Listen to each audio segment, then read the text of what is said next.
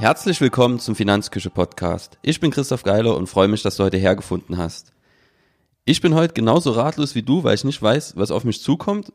Mein Kollege, der mit mir im Büro sitzt, Thomas Cross, hat einen Vorschlag gemacht, dass er mich einfach mal interviewt. Und da habe ich gesagt, okay, das machen wir mal und schauen wir, was bei rauskommt. Viel Spaß. Ich gebe das Mikrofon jetzt ab an Thomas. Ja, danke Christoph. Ich sehe das heute ein wenig als Experiment, würde ich sagen. Ähm, ich bin auch gespannt, was am Ende herauskommt. Und wir fangen einfach gleich an. Christoph kennt die Fragen vorher nicht. Also es wird, es wird spannend. Und ähm, ja, wir legen dann jetzt einfach mal los. Ähm, ich würde als erstes Folgendes fragen und vielleicht auch an, an, an die Zuhörer.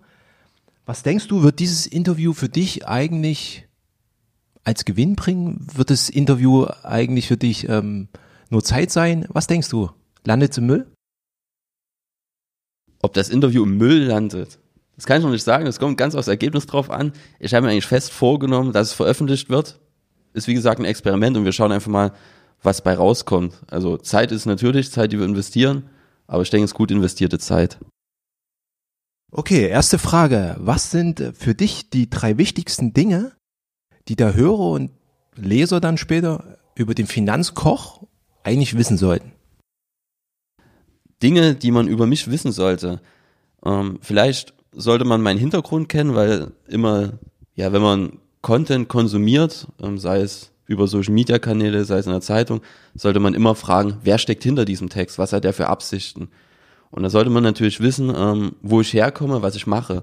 Also ich habe natürlich ganz klare Absichten hinter einem Podcast oder einem Text, den ich mache. Also ich würde lügen, wenn ich sage, ich mache das nicht, um ja Reichweite aufzubauen, vielleicht sogar um Kunden zu gewinnen, etc. Man weiß ja nie, wo es hinführt. Man lernt spannende Menschen kennen, Unternehmer, die sich melden oder auch andere Blogger, baut sich ein ganz anderes Netzwerk auf.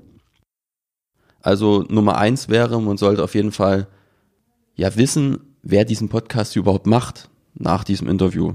Das wäre so das, was ich mir von dem Podcast hier erwarte. Nummer zwei, also ich weiß selbst, dass es ganz gut ankommt immer, das merke ich auf dem Blog, wenn man was Persönliches von sich erzählt. Also es bedeutet, meiner Erfahrung nach interessiert Menschen immer, ja, wie tickt der Mensch? Also was ist die Geschichte hinter dem Menschen? Das ist vielleicht ganz interessant, vielleicht, dass ein oder zwei persönliche Sachen dabei rumkommen. Und Nummer drei stehe ich ehrlich gesagt gerade auf dem Schlauch. Ich glaube, das sind die beiden wichtigsten Punkte. Also wer steht hinter dem Podcast und vielleicht noch was Persönliches. Okay, ich werde die Frage nochmal wiederholen, weil sie noch nicht ganz genau für mich beantwortet war. Was sind die drei wichtigsten Dinge, die man über den Finanzkochen wissen sollte? Ich gebe jetzt mal meine Sichtweise. Also ist ein sehr freundlicher Mensch zum Beispiel, sehr nett, immer gut gelaunt. Das ist für mich ähm, relativ wichtig. Vielleicht ist es auch äh, der Familienmensch. Ja.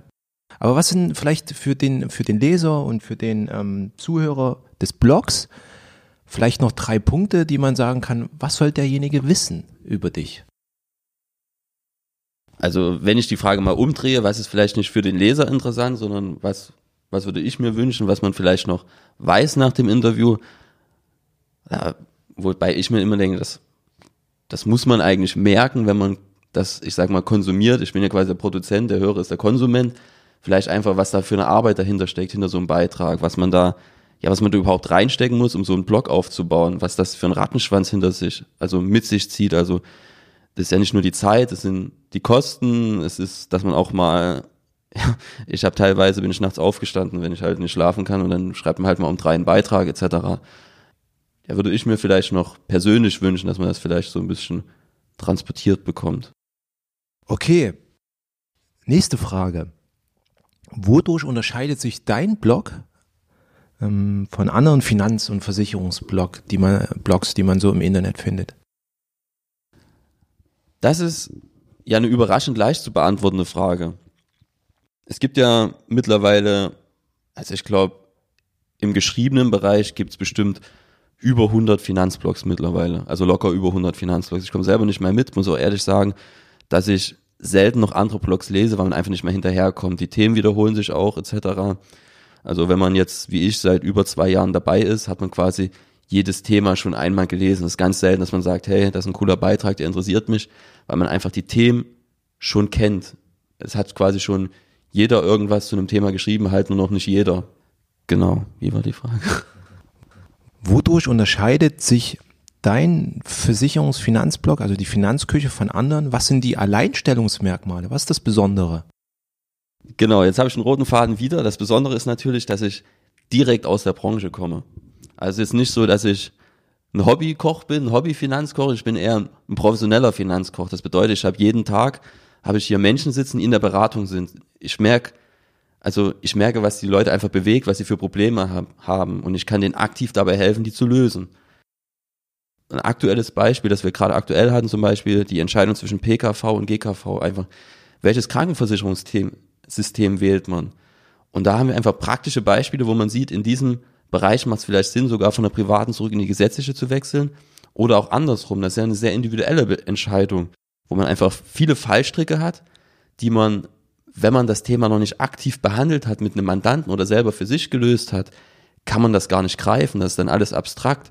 Man hat dann vielleicht allgemeine Punkte, an denen man sich langhangeln kann, aber es gibt einfach so viele Fallstricke, die man übersieht, dass man einfach am Ende eine schlechte Entscheidung trifft. Und da können wir, glaube ich, einfach hier aus unserer, aus unserem Erfahrungsschatz, aus der täglichen Praxis einfach ja auf einen großen Fundus aus Erfahrungen einfach zurückgreifen. Also ich meine, ich bin fünf Jahre in der Branche und ich habe das große Glück, also alleine du, du hast ja schon weit über 15 Jahre jetzt bist du in der Branche unterwegs und dann haben wir noch ein Netzwerk mit ganz vielen Kollegen. Also wir haben quasi einen Erfahrungsschatz von über 200 Jahren Branchenerfahrung. Und ich glaube, das ist einfach ein Alleinstellungsmerkmal, dass es so vielleicht noch nicht ganz existiert. Und was es vielleicht noch ein Stück weit besonders macht, dass ich, als ich gestartet bin in der Branche, quasi parallel den Blog gegründet habe. Bedeutet, die Intention heute ist eine ganz andere als damals und ist quasi mitgewachsen. Und das ist, glaube ich, so ein besonderes Konstrukt. Okay, danke. Welche Bedeutung hat für dich der Blog Finanzküche? Also was verbindest du damit? Also mit der Finanzküche verbinde ich viele Sachen. Also erstmal ist es relativ einfach, mir den Geburtstag der Finanzküche zu merken, weil ich den tatsächlich am selben Tag gestartet habe, wie meine Freundin auch Geburtstag hat. Also fallen immer zwei Geburtstage zusammen. Eigentlich müssen wir uns zweimal feiern, einmal die Finanzküche und einmal meine Freundin. Wir feiern natürlich nur den Geburtstag meiner Freundin. Finanzküche ist natürlich so groß, dass wir auch eine extra Geburtstagsfeier schmeißen. Vielleicht kommt es irgendwann mal das ist so vielleicht ein lustiger Nebenaspekt. Aber ansonsten, was ich mit der Finanzküche verbinde, ist ein Stück weit ja Passion, Leidenschaft. Also einfach, ich mag es einfach, meine Gedanken aufzuschreiben, jetzt mittlerweile auch über meine Gedanken zu sprechen, einfach für mich selber einfach mein, ja, meine Gedanken zu ordnen. Es hilft einfach, oder ja, in meiner Uni-Zeit hat man gesagt, man hat erst was verstanden, man es auch anderen erklären kann. Und wenn man halt so einen Blogbeitrag verfasst und das Feedback dann bekommt und merkt halt, dass die Menschen verstehen, dann weiß man halt auch für sich selber, dass man es verstanden hat. Das ist ein ganz wichtiger Aspekt. Also einfach selber Gedanken verarbeiten. Ähm, zweiter Aspekt, Hobby. Also es macht mir auch Spaß, sonst würde ich nicht machen, sonst könntest du nicht so viele Stunden investieren. Also ich sage immer, ich habe zwei Berufe. Einmal die Beratung am Kunden, womit ich Geld verdiene. Und das zweite ist dann ja der Blog beziehungsweise alles, was damit zusammenhängt, das ganze Marketing drumrum. Also das ist ja jetzt auch in den ersten Beruf integriert, weil ich dadurch Reichweite aufbaue und teilweise auch Kunden gewinne. Wobei ich immer wieder sage, dass ich das, wenn man den reinen Aufwand betrachtet und die Anfragen, die dann zurückkommen, lohnt sich das Ganze nicht. Da habe ich durch organische Suchanfragen mit meiner Hauptwebseite, wo meine Dienstleistung drauf ist, mittlerweile einen deutlich größeren Erfolg, wenn man jetzt den Umsatz, der rausgeneriert wird, betrachtet. Genau, das sind so die beiden Punkte. Leidenschaft und natürlich Marketing. Und ganz wichtig, auch, also das ist mir ein wichtiger Punkt, wir können in unserer Beratung nicht allen Menschen helfen, weil wir haben begrenzte, ja, begrenzte Kapazitäten und einfach durch so einen Blog kann man einfach ganz vielen Menschen helfen. Und das ist einfach, das ist eigentlich, glaube ich, der Hauptpunkt, dass du einfach vielen Menschen dort ein Stück weit helfen kannst. Klingt gut. Leidenschaft, anderen Menschen helfen,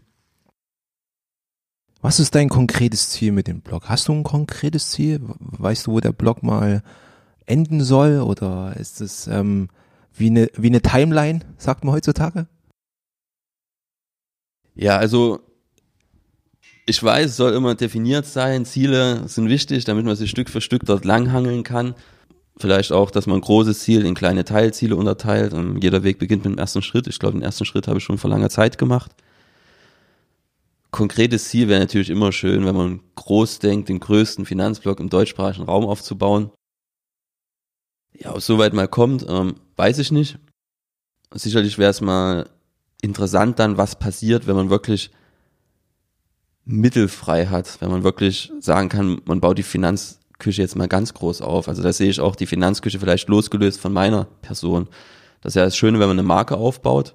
Wenn man die Finanzküche hat, muss nicht unbedingt immer an meiner Person hängen ich werde immer in der Finanzküche drin sein, aber was würde denn mit der Finanzküche passieren, wenn ich dort Leute reinhole, die mit an diesem Projekt arbeiten? Dass man das einfach wirklich nochmal ganz groß aufzieht. Weil was wir einfach sehen in der täglichen Praxis ist, dass, ich sage jetzt, so viel Mist geschrieben wird, dass einfach, will ich jetzt keine, keine konkreten Namen nennen von irgendwelchen, ja, Journalismusblättern von irgendwelchen Gazetten oder sonst irgendwas, aber da wird so viel Mist gebaut, äh, gebaut, ja, kann man auch sagen. Das ist sicherlich schön wäre, wenn man einfach mal noch ein Informationsportal aufbauen würde, das eine ähnliche Reichweite hat, aber vielleicht genau mit diesem Erfahrungsschatz aus der Praxis arbeitet und dann vielleicht eine ausgewogenere Berichterstattung und einfach eine praxisnähere Berichterstattung dort aufbaut für die breite Masse. Das wäre sicherlich ein Fernziel, aber dazu fehlen mir aktuell einfach noch die Mittel und einfach auch die Zeitressourcen. Okay, welcher deiner Blogbeiträge war für dich äh, ein Highlight, würde ich sagen? Also ich würde sogar sagen, ähm, wir sprechen ja nicht von Highlight hier, sondern wir sprechen ja von Geilheit. Ja? Christoph heißt ja mit Nachnamen Geiler. Ähm, ja, welcher Blogbeitrag ist bei dir so richtig hängen geblieben? Ich werde wahrscheinlich nie den Punkt erreichen, an dem die Namenswitze gänzlich aufhören. Man muss mich wahrscheinlich umbenennen lassen, aber ja, da bin ich kein großer Freund davon, dass dann wie weglaufen vor den Namenswitzen. Ähm, deswegen wird der Name auch bleiben. Besonderes Artikel-Highlight? Sicherlich die beste Investition deines Lebens. Also es das heißt ja nicht umsonst Finanzküche. Ich koche sehr, sehr gerne und finde einfach manche Themen unserer Gesellschaft ja sehr, sehr komisch behandelt. Also einfaches Beispiel, was ich einfach nicht verstehe, wie lange sich manche Menschen Zeit nehmen, um sich eine Creme für die Haut rauszusuchen. Da werden teilweise Stunden investiert, um sich eine Creme für die Haut rauszusuchen und die kostet dann auch noch über 100 Euro und im Anschluss ja, wird irgendein Mist gegessen. Was in den Körper reinwandert, ist den Leuten teilweise völlig egal, aber was auf die Haut draufkommt, das ist plötzlich viel, viel wichtiger. Dabei hat die Ernährung einen viel größeren Impact auf mein Wohlbefinden als irgendeine Creme, die ich mir da auf die Haut schmiere. Deswegen die beste Investition deines Lebens ist einfach eine gesunde Ernährung, vielleicht auch Kontakt mit dem Lebensmittel zu haben, nicht einfach eine Tiefkühlpizza zu holen, sondern einfach mal zu erleben, wie man so einen Teig denn selber macht, wie man vielleicht die Tomatensoße selber macht und wie man dann einfach frisches Gemüse und Wurst, ja, ich esse noch Wurst, ich bin kein Vegetarier, wie man das einfach, das komplette Produkt selber erstellt. Und da bin ich ein großer Freund davon, auch wenn meine Freundin dann die Augen verdreht, wenn ich anfange, den Teig selber zu machen. Und einfach, dass man merkt, wo kommt das Essen her, das ich esse. Das ist für mich ein ganz wichtiger Punkt und das ist sicherlich ein Highlight für mich immer auf der Finanzküche, wenn ich es wirklich mal schaffe, einen Beitrag sehr, sehr gut Essen und Finanzen miteinander zu verbinden, weil gutes Essen muss nicht teuer sein. Und die Themen Geld, Finanzen und Ernährung miteinander zu verbinden, ist mir, denke ich, im Beitrag die beste Investition deines Lebens sehr gut gelungen. Frage nicht ganz beantwortet. Für mich war die Frage, was äh, in Erinnerung ähm, war ein Highlight, also was war ein Highlight-Blog? Ich versuche das mal zu übersetzen. Wenn ich das richtig verstanden habe, ist jeder Blogbeitrag für dich ein Highlight. Ja, also wie es Essen gehen, ist jeder Beitrag sozusagen ein Highlight, weil du aus deiner Erfahrung her berichtest, weil du es selber machst, weil du das stückweise zusammensetzt, weil du dir Gedanken machst. Und deswegen kannst du nicht ein einzelnes Highlight rausfinden sozusagen, sondern für dich ist jeder vergangene und zukünftige Beitrag ein Highlight, weil du es selber machst, richtig? Also nicht ganz richtig. Ich habe natürlich jetzt wie den einen Beitrag, Beiträge, die langfristig im Kopf bleiben, wo man einfach sagt, okay, da hat man mal, man hat immer, wenn man was macht, hat man was, wo man denkt, da hängt man besonders dran. Es gibt auch so technische Beiträge, wenn ich jetzt wenn man jetzt erklärt, wie funktioniert eine Wertpapierleihe oder sowas. Das ist jetzt für mich, da hänge ich nicht emotional dran. Das ist für mich einfach Informationen, die du den Menschen an den Hand gibst, ähm, weil es wichtige Informationen sind. Aber es ist jetzt für mich nichts, wo ich emotional dran hänge. Emotional ist für mich immer, wenn ich ein Gefühl damit verbinde. Und ein Gefühl verbinde ich zum Beispiel mit Essen und mit gutem Umgang mit Geld. Und wenn man das beides kombiniert, ist der Beitrag jetzt zum Beispiel bei dem Thema für mich ein Highlight gewesen.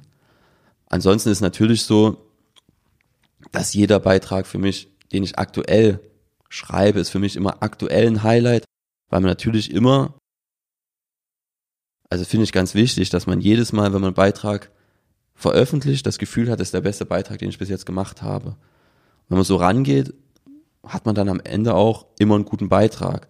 Aber wenn man dann natürlich zurückschaut, ist natürlich der Beitrag nicht der beste. Wenn man dann mal nach einem Monat nochmal schaut und sich den Beitrag nochmal anschaut, sagt man, hier hätte man ein bisschen was anderes machen können. Aber in dem Moment, wenn man den Beitrag erstellt, sollte man schon das Gefühl haben, das ist jetzt ein sehr, sehr guter Beitrag und ist einer meiner besten.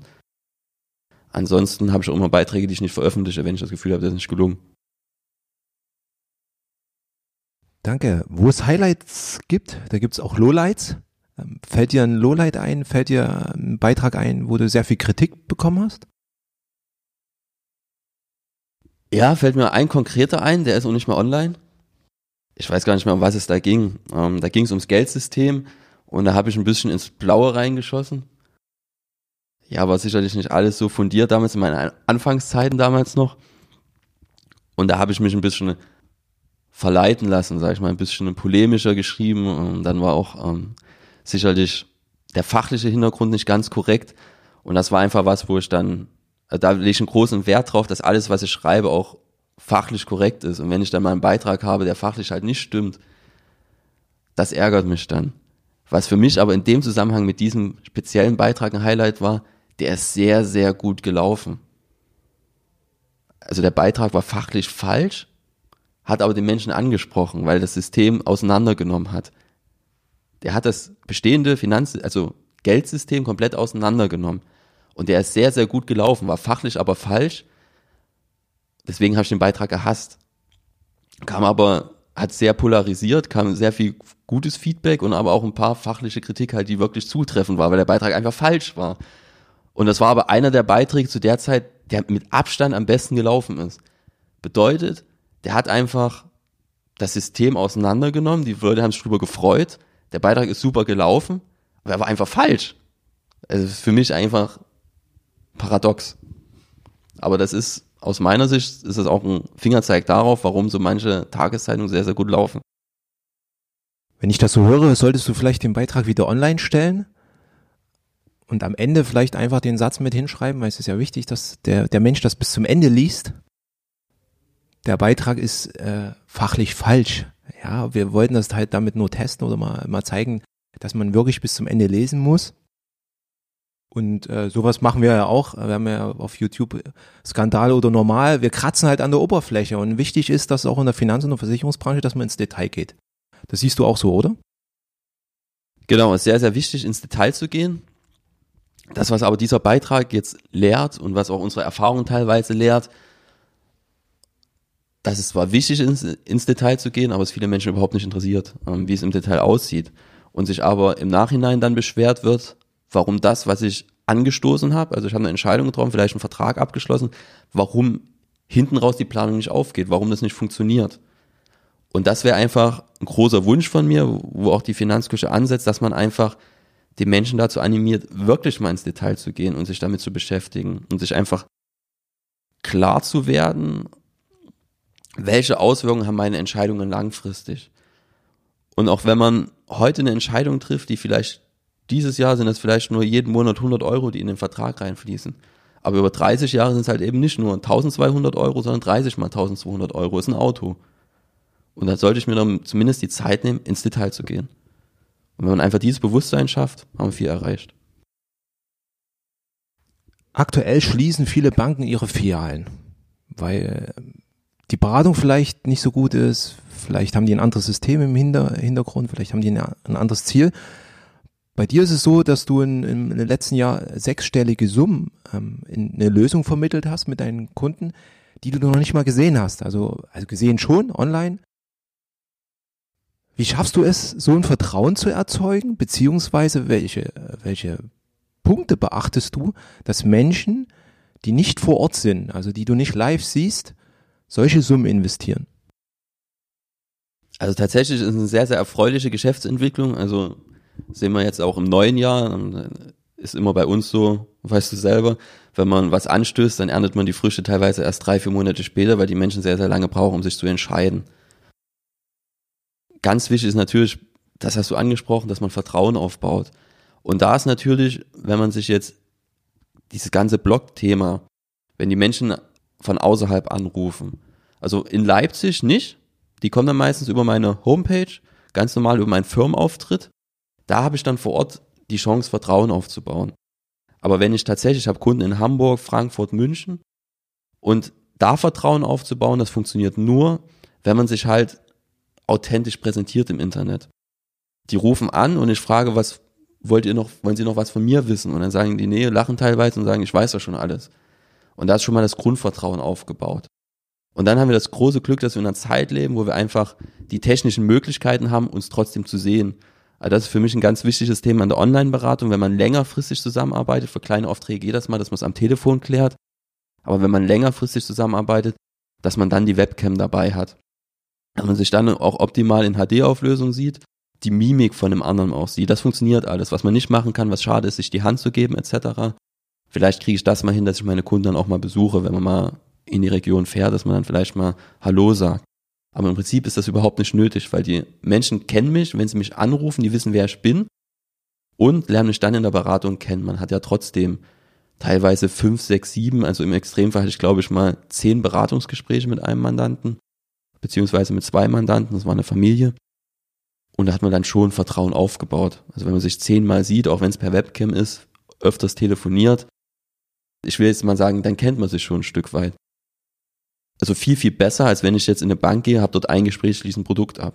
Also da ist das Vertrauen, selbst wenn es online ist, über hunderte Kilometer hinweg, viel, viel größer.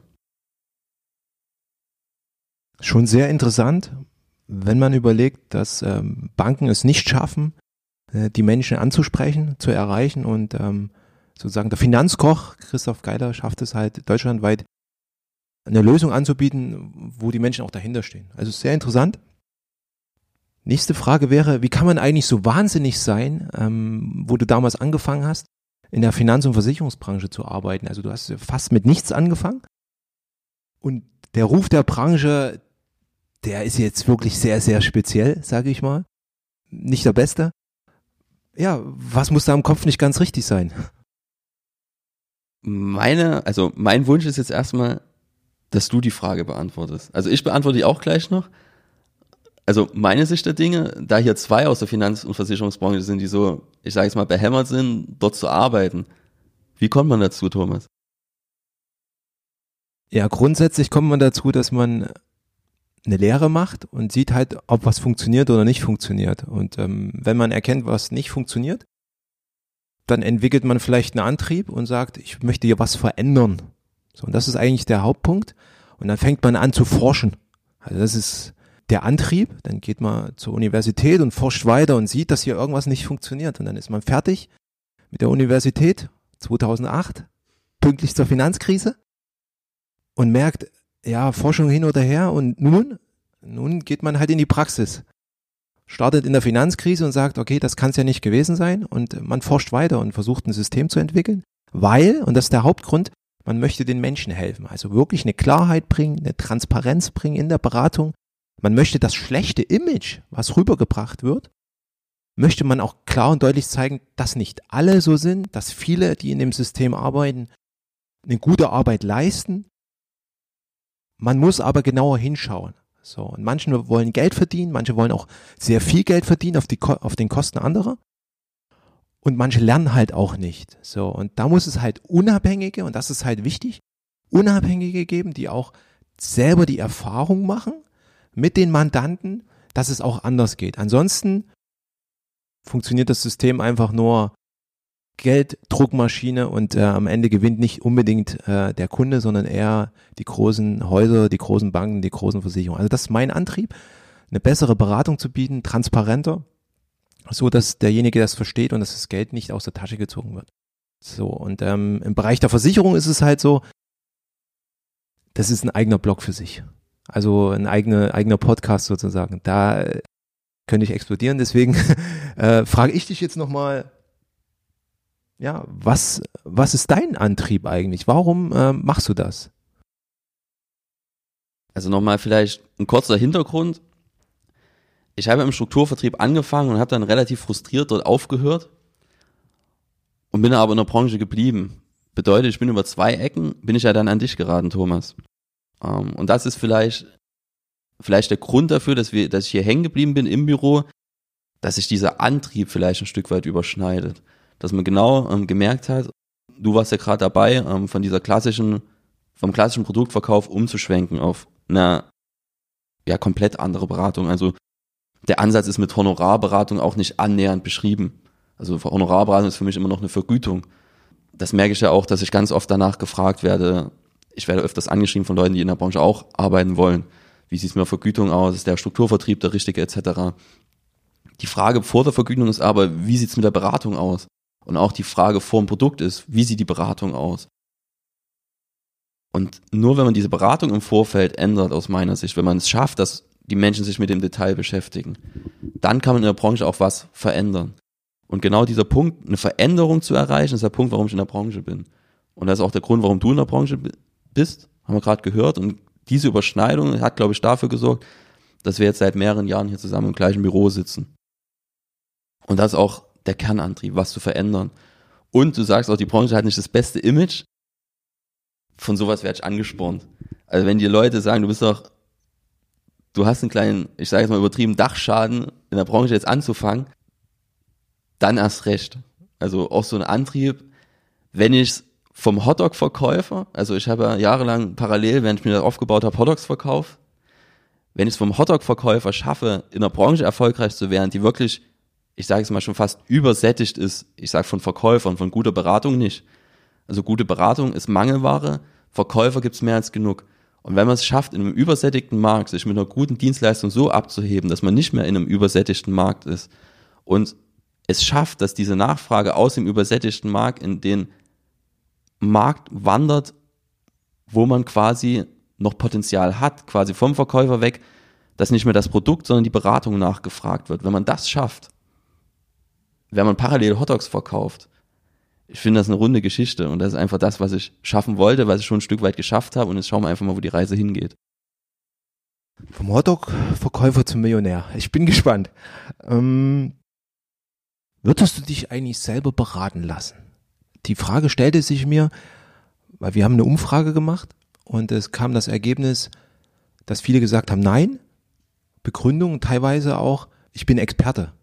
Ja, jetzt die Frage am Ende, du bist vielleicht auch ein Experte, du bist halt der Finanzkoch. Würdest du dich selber beraten lassen? Ich habe das große Glück, dass ich gute Berater kenne. Und ich finde, auch wenn man Experte ist, man, legt, man lebt trotzdem immer sein eigenes Leben und das eigene Leben ist immer wie so eine Blase.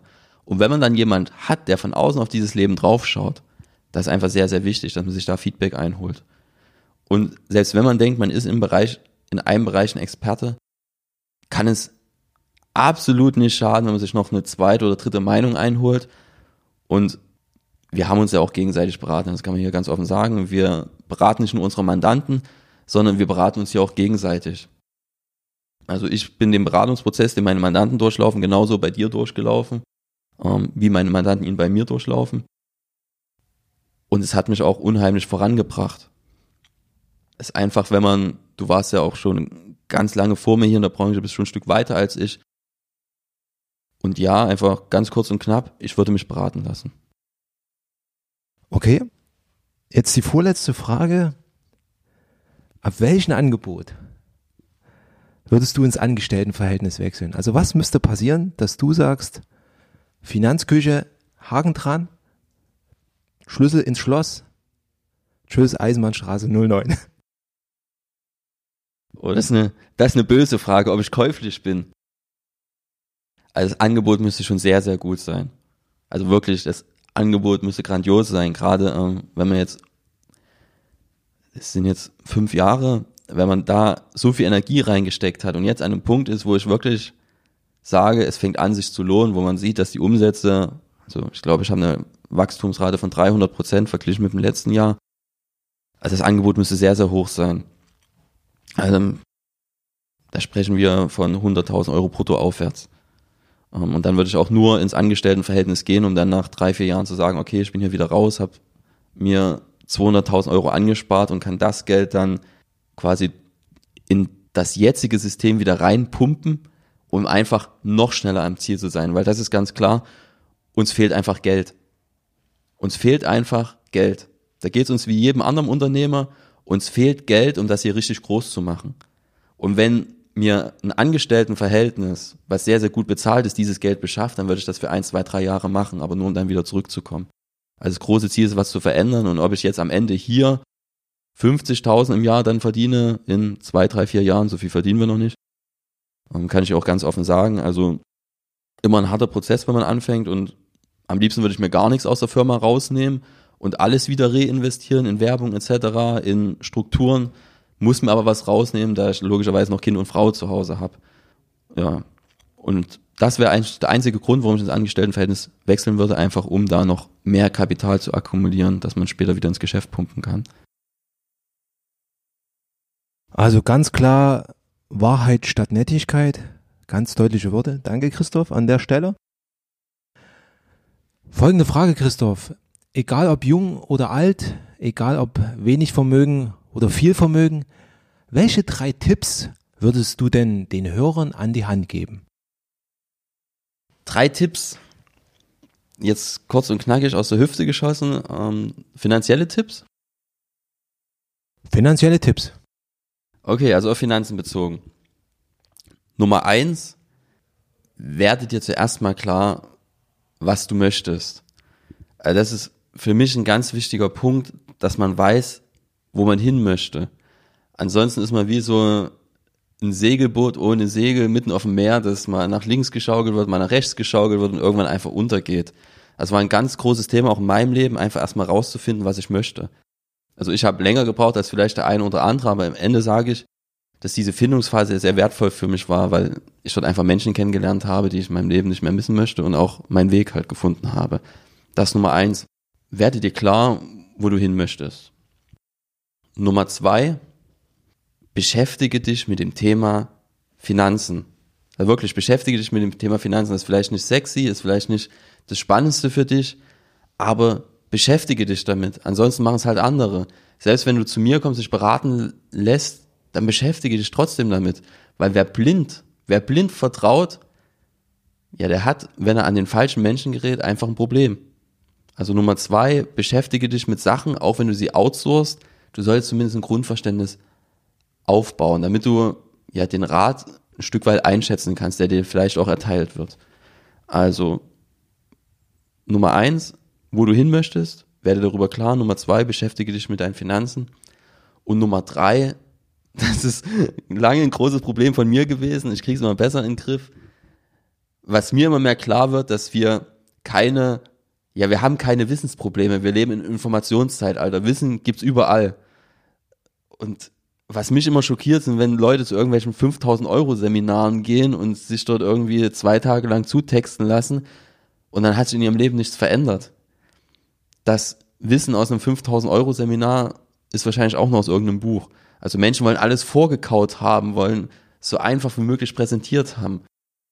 Und dann haben sie vielleicht das Wissen und dann passiert aber einfach nichts. Also wir haben keine Wissensprobleme. Selbst wenn wir was nicht wissen, wir wissen, wo wir es herbekommen, außer Bücherei. Wir können uns einen Berater suchen. Wir können Google fragen. Also Wissen ist da. Wir haben kein Wissensproblem. Wir haben Umsetzungsproblem. Also ganz viele Menschen wissen auch, dass sie in ihrem Leben was ändern wollen oder jetzt auf unsere Finanzen bezogen wissen, dass sie was für die Altersvorsorge machen sollten. Sie machen es aber einfach nicht. Das haben wir auch bei unseren Mandanten manchmal. Wenn wir Zuarbeiten brauchen, die kommen halt einfach nicht, müssen wir fünfmal nachfassen, dann haben wir sie irgendwann. Wenn sie uns jetzt nicht hätten, dann würden die Zuarbeiten nie passieren und das Thema würde nie umgesetzt werden. Also das sehe ich als großen Vorteil, wenn man einen Berater hat, dass man einfach jemanden hat, der einen bei diesem Umsetzungsproblem hilft. Weil viele Menschen haben wirklich kein Wissensproblem. Die meisten Menschen haben kein Wissensproblem. Wenn du lesen kannst, wenn du schreiben kannst, hast du die zwei wichtigsten Eigenschaften, die du können musst, um in dieser Welt dir das zu nehmen, was du möchtest. Und wenn du weißt, was du möchtest, musst du es einfach nur umsetzen. Wenn dir das Wissen fehlt, du kannst es dir besorgen. Mach es. Das sind die drei Tipps. Was nimmst du jetzt aus dem Interview für dich mit? Was ist jetzt dein Nutzen? Was ist dein Gewinn? Hat, dich, hat dir das Interview was gebracht? Also ich bin gespannt. Ich denke, ich werde es auf jeden Fall ähm, veröffentlichen. Wir hatten ja gesagt, wir schauen also 90% Wahrscheinlichkeit, dass es veröffentlicht wird. Ich finde es sehr, sehr seltsam, ein Interview von mir selber auf meinem eigenen Podcast zu veröffentlichen, beziehungsweise auf meinem eigenen Blog zu veröffentlichen. Finde ich sehr, sehr strange. Jetzt ist es aber einmal durch. Mir hat sehr, sehr viel gebracht, einfach nochmal meine Gedanken zu ordnen. Vielleicht kann man jetzt auch meine Motive ein bisschen besser ähm, greifen. Oder vielleicht auch mich als Menschen vielleicht ein Stück weit und warum mache ich das Ganze etc. Wo soll es hingehen? Für mich der Nutzen, dass mich jetzt vielleicht der Hörer ein Stück weit besser kennt einfach. Und das schon mal meine Gedanken hier auf die schnelle Art. Ich glaube in, wir gucken mal auf die Uhr, 35 Minuten ungefähr, dass ich meine Gedanken hier ordnen konnte. Danke dafür. Bitte, ich habe noch eine ganz besondere Frage vergessen. Ähm, die hatte ich mir notiert.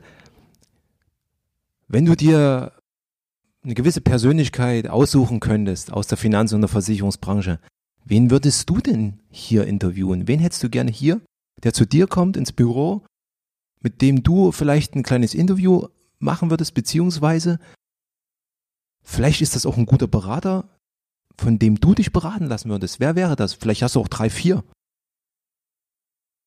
Also ein Menschen aus der Finanz- und Versicherungsbranche, den ich hier sehr zeitnah interviewen werde, ähm, das bist du also um die Frage kurz und knackig zu beantworten.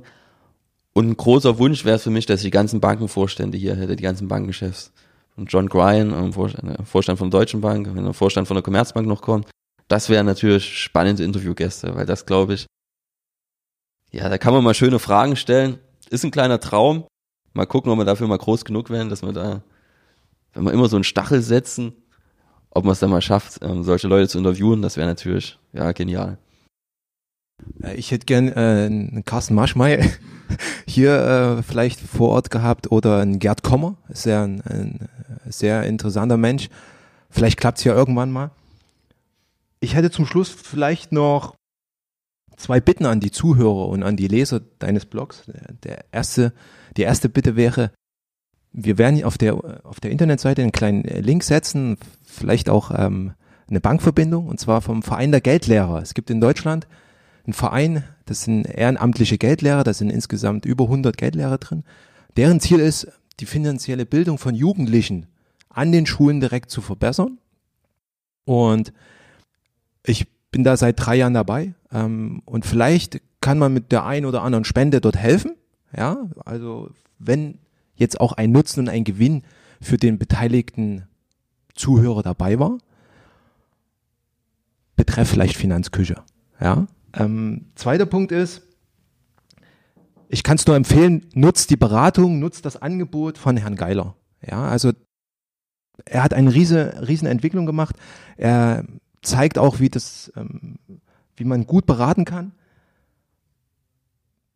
Bevor, bevor das Angebot aus der Branche kommt und ähm, er ins Angestelltenverhältnis wechselt, wäre wär mein ganz großer Wunsch. Und ähm, ich danke erstmal, dass ich dieses Interview führen durfte und ich bin gespannt, wenn ich dran bin. danke. Alles klar, danke Thomas. Ähm, noch eine kurze, ich schäme mich immer im Grund und Boden bei Eigenwerbung, aber am Ende muss man es auch mal äh, machen. Hoffe, dass ihr was für euch mitgenommen habt und wir sehen uns am nächsten Podcast, dann vielleicht schon mit Thomas. Bis dahin, tschüss.